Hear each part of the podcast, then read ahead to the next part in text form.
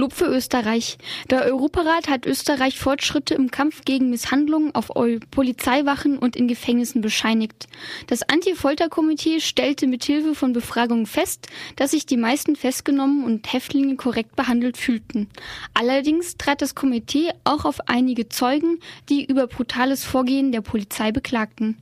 Demnach verpassten Polizistinnen ihnen harte Schläge und Tritte, obwohl diese bereits in ihrer Gewalt gestanden hätten. Das Anti-Folter-Komitee äh, fordert Österreich nun auf, den Straftatbestand Folter so bald wie möglich ins Gesetzbuch zu übernehmen. Derzeit wird der Mord eines Häftlings durch Vernachlässigung oder Misshandlung mit einer geringfügigen Freiheitsstrafe von zehn Jahren getadelt. Das Euro Südkorea die Todesstrafe aufzuheben. Das letzte Todesurteil in Südkorea war im Dezember 1997 verstreckt worden. Seither war die Todesstrafe nicht angewendet worden. Das koreanische Verfassungsgericht in einer knappen 5 zu 4 Entscheidung Anwendung der Verfassung erklärt. Gegen dieses Urteil hat sich das Europäische Parlament in seiner Sitzung am Donnerstagnachmittag gewendet. Gegen die wenigen Stimmen im Parlament, die sich als Befürworter der Todesstrafe outeten, geordnete Barbara Lochbichler die gemeinsame Position der Grünen. Die Politik zur Abschaffung der Todesstrafe ist ein sehr erfolgreicher Teil europäischer Außenpolitik. Das zeigt sich bei Beitrittsverhandlungen, bei bilateralen Gesprächen und auch innerhalb der Vereinten Nationen, wo immer mehr Staaten der Weltgemeinschaft sich dazu entschließen, ein Moratorium auszusprechen oder die Todesstrafe ganz abzuschaffen. Die Republik Südkorea war bis kurzem Teil dieser Staaten, die in der Praxis diese entwürdigende und erniedrigende Strafe nicht mehr angewandt haben. Nun ist diese Entschließung heute Ausdruck einer Sorge von uns, dass man mit der Entscheidung des äh, südkoreanischen Verfassungsgerichts Hinrichtungen seien mit der Verfassung rechtlich vereinbar nun in eine Situation gekommen ist, die durchaus eine Wiederanwendung der Todesstrafe ermöglicht. Deshalb appellieren wir an die Regierung von Südkorea, alles dafür zu tun, zuerst ein rechtlich verbindliches Moratorium anzunehmen, das es verbietet, Hinrichtungen durchzuführen. Es sind ja über 55 Menschen noch in den Todeszellen. Und dann in einem zweiten Schritt sollte das südkoreanische Parlament ein Gesetz zur Abschaffung der Todesstrafe verabschieden. Fischereiabkommen Marokko-EU illegal. Die Vereinigte Linke Nordische Grüne verlangt, dass das Fischereiabkommen mit Marokko annulliert wird. Bezugnehmend auf eine Stellungnahme des juristischen Dienstes des Europaparlaments stellen die Abgeordneten Ferreira und Meyer fest, dass das Abkommen deshalb gegen internationales Recht verstößt, weil es die Küstengewässer der westlichen Sahara einbezieht. Damit wird entgegen den Beschlüssen der UN formell die Besetzung der Westsahara anerkannt. Marokkos Besetzung der Westsahara verleihe ihr aber gerade keine Hoheit über Boden und Naturschätze der Westsahara. Die Abgeordneten verlangen bei künftigen Abkommen die Berücksichtigung des internationalen Rechts in Bezug auf die illegale Besetzung durch Marokko. Die EU glaubt sich auf einem guten Weg beim Ziel, bis 2020 über 20 Prozent ihrer Energieverbrauches aus erneuerbaren Energien zu beziehen. Die eingereichten nationalen Voraussetzungen sollen dies belegen. Demnach werden nur zehn von 27 EU-Mitgliedstaaten ihre nationalen Ziele für erneuerbare Energien voraussichtlich übererfüllen und weitere zwölf ihre Ziele mit inländischen Ressourcen erreichen. Deutschland erwartet mit 18,7 Prozent an erneuerbaren Energien bis 2020 gleichwohl eine Unterschreitung des EU-Zieles von 20 Prozent Anteil an erneuerbaren Energien, obwohl es die Nichtanwendung der Luftverkehrsklausel für sich beansprucht.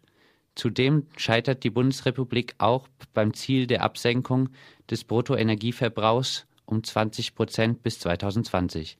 EU-weit rechnen die aktuellen Prognosen mit einem Gesamtanteil von 20,3 Prozent an erneuerbaren Energien bis 2020.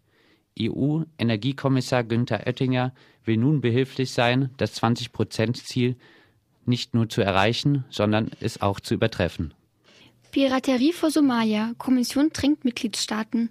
Weil ein Viertel der Schiffe, die auf der Route am Horn vor Afrika verkehren, sich nicht bei dem maritimen Sicherheitszentrum am Horn von Afrika anmelden, sieht die EU-Kommission die Ziele der ersten Marine-Militäroperation der EU NAV vor Atlanta gefährdet. Die Piraterie vor Somalia steige noch. Elf Schiffe und 183 Seeleute seien noch in der Hand von Piraten. Die Kommission hat deshalb am Donnerstag eine an die Mitgliedstaaten gerichtete Empfehlung angenommen, mit der die effektive Anwendung von Maßnahmen zum Eigenschutz und zur Bekämpfung von Piraterie und bewaffneten Überfällen auf See sichergestellt werden soll. Die Staaten sollen sicherstellen, dass ihren Schiffsbetreibern die Informationen zukommen und sie sie auch befolgen. Polizei erschießt Anarchist in Athen. Bei einer Schießerei am Mittwochmorgen wurde der 35 Jahre alte Lambros Fountas im Athener Vorort Daphni von Polizeikugeln getötet. Die, der Polizeibericht, der erst zwölf Stunden nach dem Vorfall veröffentlicht wurde, behauptet, er und eine zweite Person wären dabei gewesen, ein Auto zu stehlen, als eine Polizeistreife auf sie aufmerksam wurde. Angeblich hätten die beiden das Feuer auf die Polizisten eröffnet. In der Zeitung Ikatimerini wird Lambros Fountas zu einer terroristischen, anarchistischen Athener Stadtbewegung gezählt. Er sei polizeibekannt bekannt gewesen, seitdem er 1995 nach dem Sturm des Athener Polytechnikums inhaftiert worden war. Derweil laufen am heutigen 11. März die landesweiten Streiks und Protestaktionen gegen das Sparpaket der Regierung weiter. Kein Flugzeug fliegt, die Fähren zu den Inseln fahren nicht, auch die Züge, Busse und Straßenbahnen blieben in den Depots.